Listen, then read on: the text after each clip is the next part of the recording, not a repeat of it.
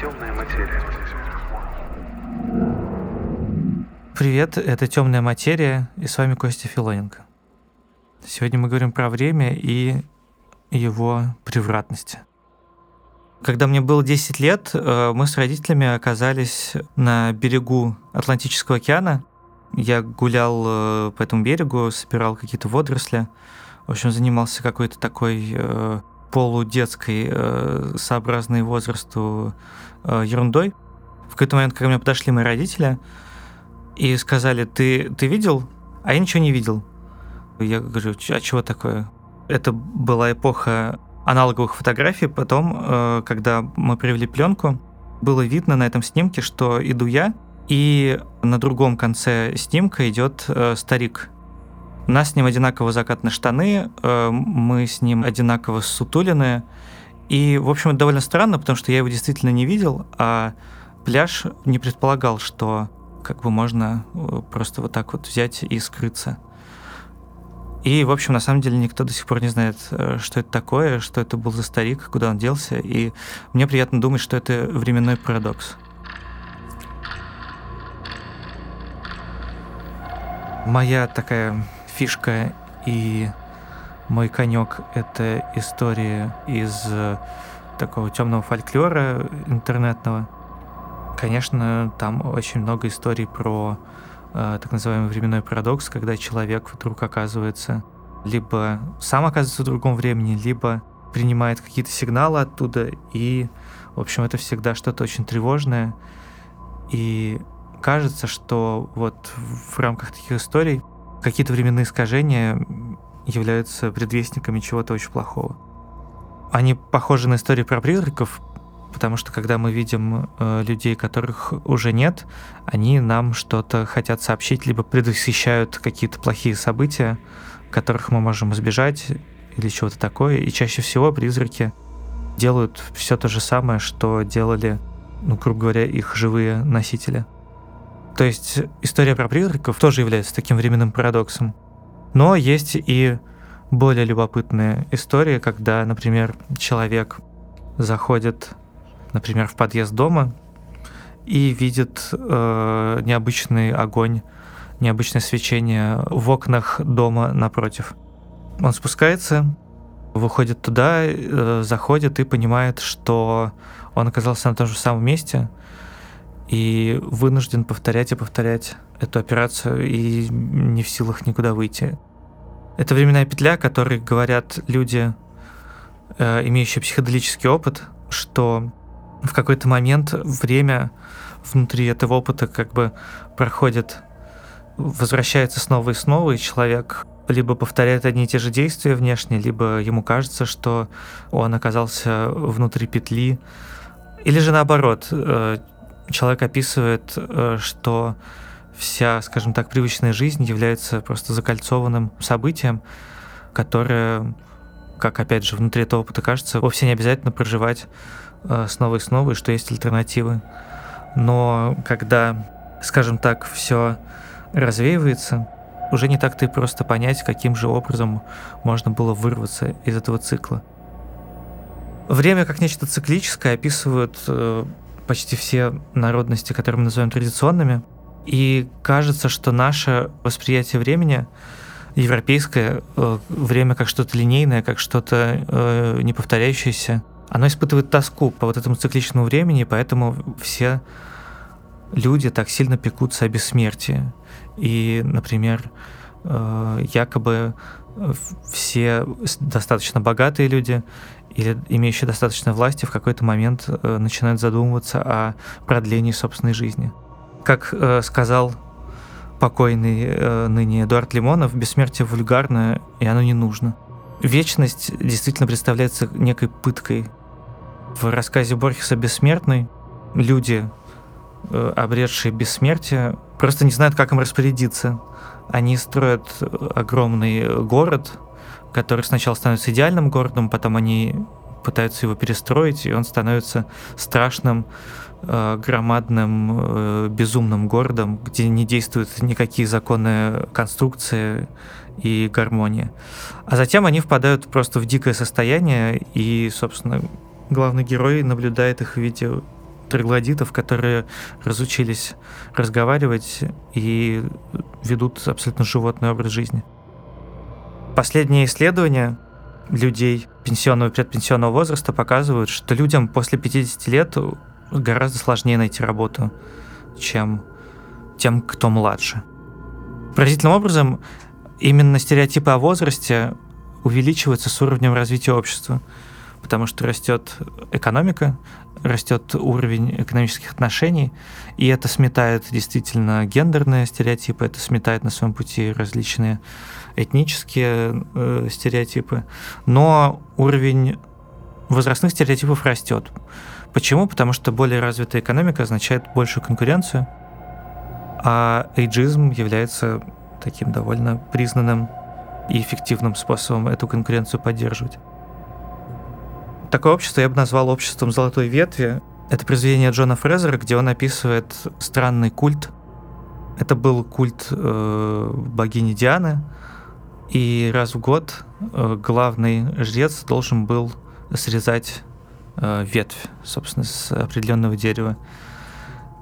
И он возглавлял это, он как бы он был лидером этого общества, но это была власть, которая не передавалась по наследству, он не был избираем. Следующим жрецом становился человек, который убьет предыдущего. И это идеальная метафора, идеальное обозначение той самой возрастной конкуренции, в которой мы живем. Люди стали жить дольше, однако для чего это нужно, э, могут ответить избранные привилегированные единицы. Получается, что э, борьба со временем — это э, борьба с избытками. Это очень хорошо видно в бытовой жизни, что чаще всего времени э, оказывается больше, чем, скажем так, чем планировалось заранее. Мы чаще опаздываем, чем приходим раньше. Э, рейсы задерживаются гораздо чаще, чем происходит обратное. И люди постоянно борются э, с избытками этого времени. И вся некоторая индустрия развлечений, она создана как способ борьбы с этими неожиданными э, избытками.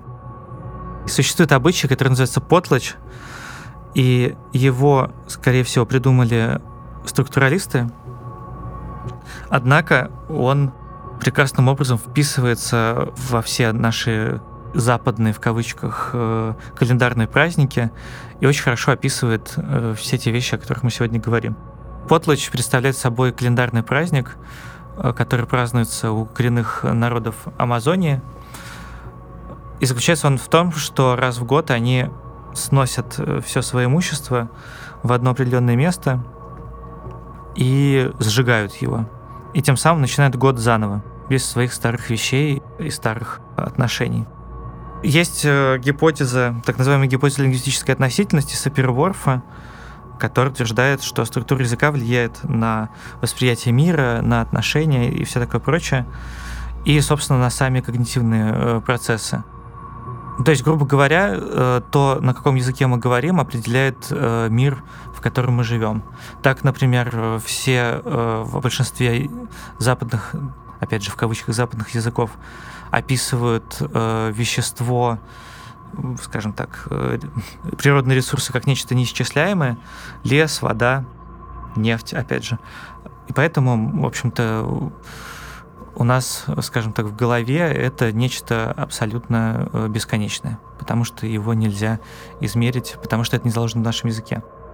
Так вот, и отношение ко времени, оно точно так же описано в языке мы не можем перевести э, на язык коренных народов той же самой Амазонии, мы не можем перевести фразу «Вчера мне сказали, что э, мы должны встретиться через неделю».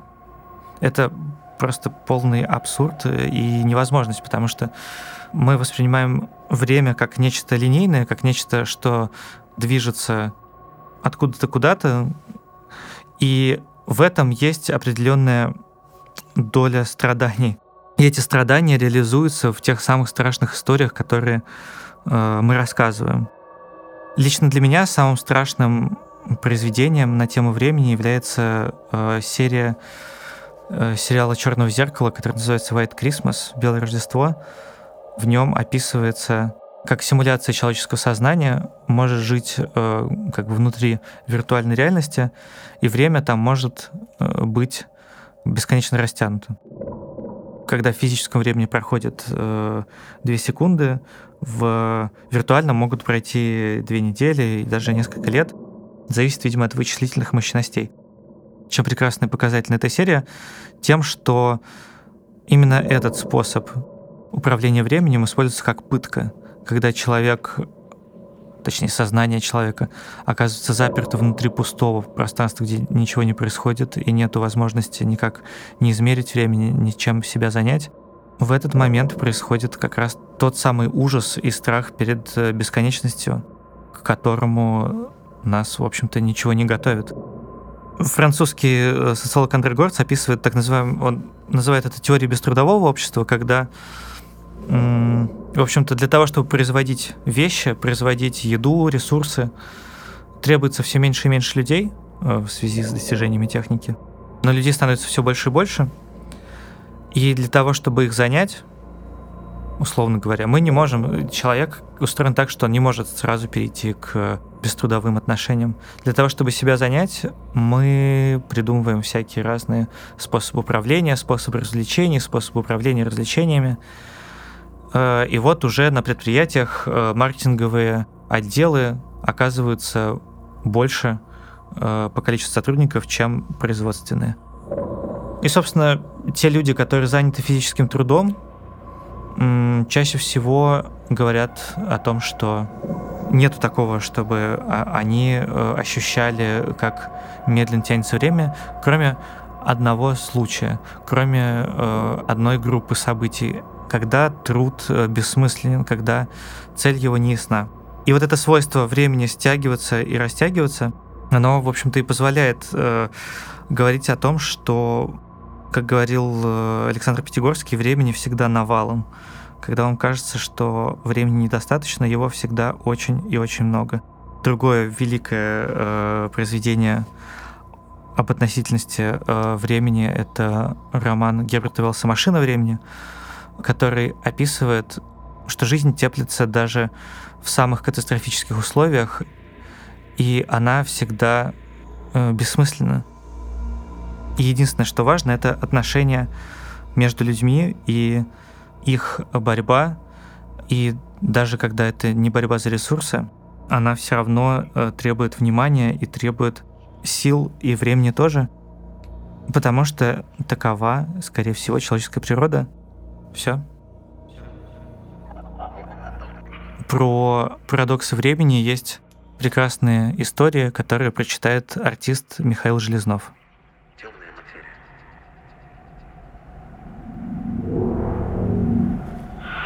Дед мой служил с 1939 года в транспортной авиации, стрелком-радистом.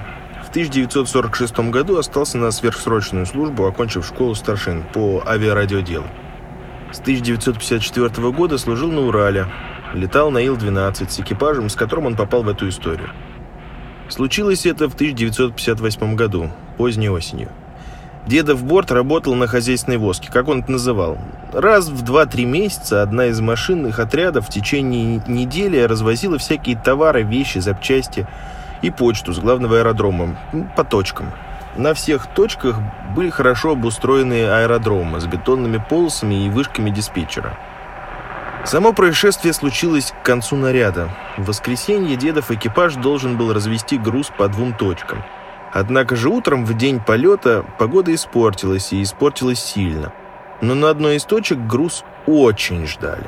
Так что дедову командиру выкрутили руки. Начальство требовало груз доставить и все. Ситуация была в том, что дедов экипаж был самый опытный и слетный среди остальных. И не раз выходил из передряг. А уж штурмана дед называл богом неба по погоде. То есть, честно говоря, мужики не очень боялись лететь. Что там делов-то? Привезем, была еще одна причина, как говорил дед. Ящик коньяка от комполка за груз. Но тут уж сам Бог велел вести. В общем, прогноз по погоде получили, погрузились, взлетели, сразу попали в серую марь. Дождь по-нашему. Повели штурман и дед по радиомаякам и компасу. Облачность была высокая. Подниматься далеко они не хотели. Взяли себе еще перед полетом низкие коридоры. До первой точки пришли нормально. Все дела сделали, опять взлет и на вторую. Лететь недолго, около полтора часов, как вдруг где-то сразу после взлета взбесились приборы и пропало радио. Такое бывало и раньше в облачности. И экипаж не испугался, гроза рядом проходит, скорее всего. А в прогнозе был сильный фронт недалеко от них. Значит, спустимся ниже, гражданского ничего в такую погоду не ходит. И наших сегодня тоже нет. Бегай по высотам как хочешь. Спустились ниже и выскочили из мари. Тучи есть, но стало солнце проглядывать, и радио ожило. Но вот компас дурит по-прежнему. Ну ладно, идут по маршруту. Тем более землю-то видим, и солнышко проглянуло вроде сильнее. Вдруг вышка вызывает с той точки, мол, борт такой-то, вы у меня на глиссаде. Значит, подошли близко, садиться нужно. Какого крутитесь? Дед говорит, сразу это странным показалось. Он на той точке знал всех диспетчеров. Да и по всем точкам тоже. А тут незнакомый голос и как-то невежливо говорит. Учитывая то, что везли, ну ладно, доложился командиру. Тот приказал связь на себя переключить. С вышкой переговорил, дал команду «садимся». Только вот как мы так быстро сюда выскочили? Штурман тоже, мягко говоря, удивился. Но пошли по радиомаяку и увидели полосу через 7 минут. Нормальная полоса, точка принимает, но только спускаться. И радиомаяк, и связь пропали. Опять шум и свист. Но это же не страшно. Полоса, вот она уже, садимся. Сели.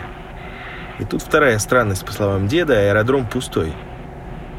Пока рулили на место с полосы, не увидели ни одной единицы техники, что должна бегать. Ни топливозаправщиков, ни техничек, ничего. Самолеты могут и в стояночных местах стоять. Их не увидишь с полосы, а вот техники и людей нет. Вдобавок, только что прилетевшему борту должен комполка рысью на личном бобике влететь.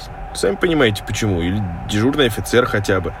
На таком же бобике подняться, поздороваться, начать работу. Но нет никого. Радио не работает по-прежнему. В общем, после пяти минут ожидания командир дает деду приказ. Так, товарищ старшина, лично выясните у этих охламонов, в чем дело, и мне доложите. Дед на выход. И только дверь открыл, трап сбрасывает. Сзади голос командира. «Отставить! Бегом на место, взлет немедленно!» Опять же, приказ выполняется безоговорочно. Дед на место, взлетают. Как потом уже командир ему говорил, я тебя когда послал, гляжу. Что за ёб твою мать? Солнце вдруг как мяч полетело вниз к горизонту. И летит же гад, будто его толкает кто-то. Дед вспоминает, точно, выходил он, ясный день, вернулся на место. В иллюминатор напротив темнота наползает, сумерки. Радио все так же свистит, воет. Вышка не вызывает. Завелись. Дед говорит, слава богу, что моторы горячие были. Постой пять минут еще, хрен бы без спецмашины завелись. Взлетать начали, на полосу вырулили, и вдруг все огни включились. Опять же, по словам командира, когда, блядь, рулили, я на вышку смотрел, там не огонька, пусто все. Черно, как покинутое. Взлетели, в общем. Радио нет по-прежнему. И вдруг только ушли с глиссады, сразу в марь попали опять. Хотя ж небо вроде ясное было. Все сидим уже, не поймем, что за чепуха такая. Куда лететь, что делать.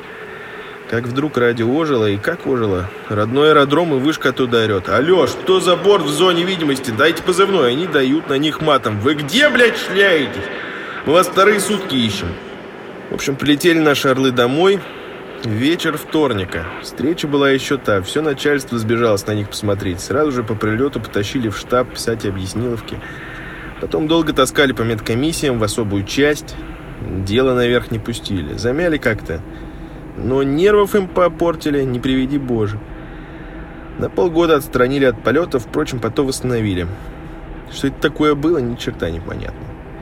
Но в непогоду теперь их летать не посылали, пока не пересадили на более новый Ан-12. Тот уже мог летать когда угодно. На нем где-то и окончил службу, хотя сильно жалел, хотел идти дальше служить. Любил он учиться новому, любил небо и самолеты. Как на нем сказалось происшествие? Да никак точно так же, как и на остальных его коллегах. Служили дальше после года долботни, потом пересели на транспортный Ил-14 ненадолго, чтобы потом сразу сесть на Ан-12.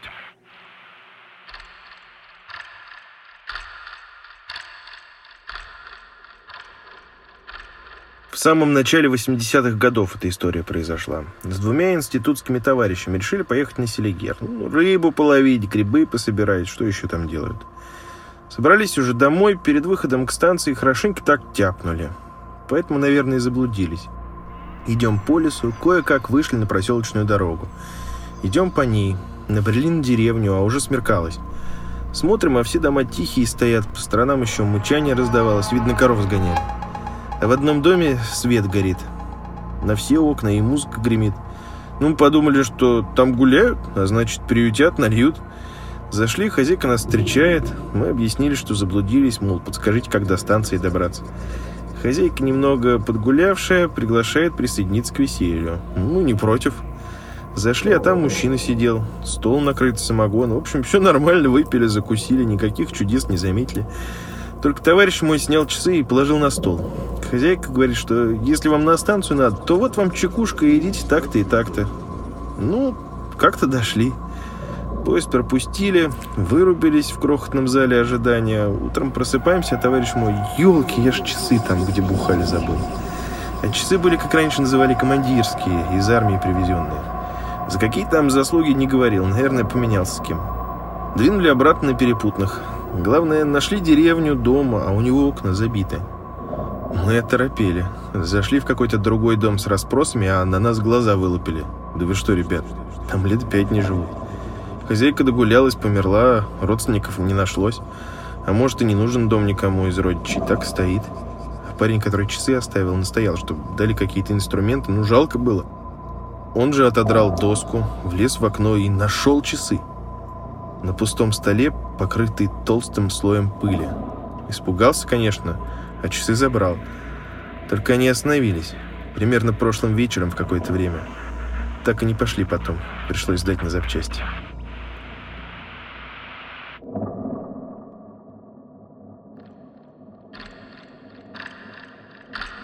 С вами был Костя Филоненко. Это «Темная материя».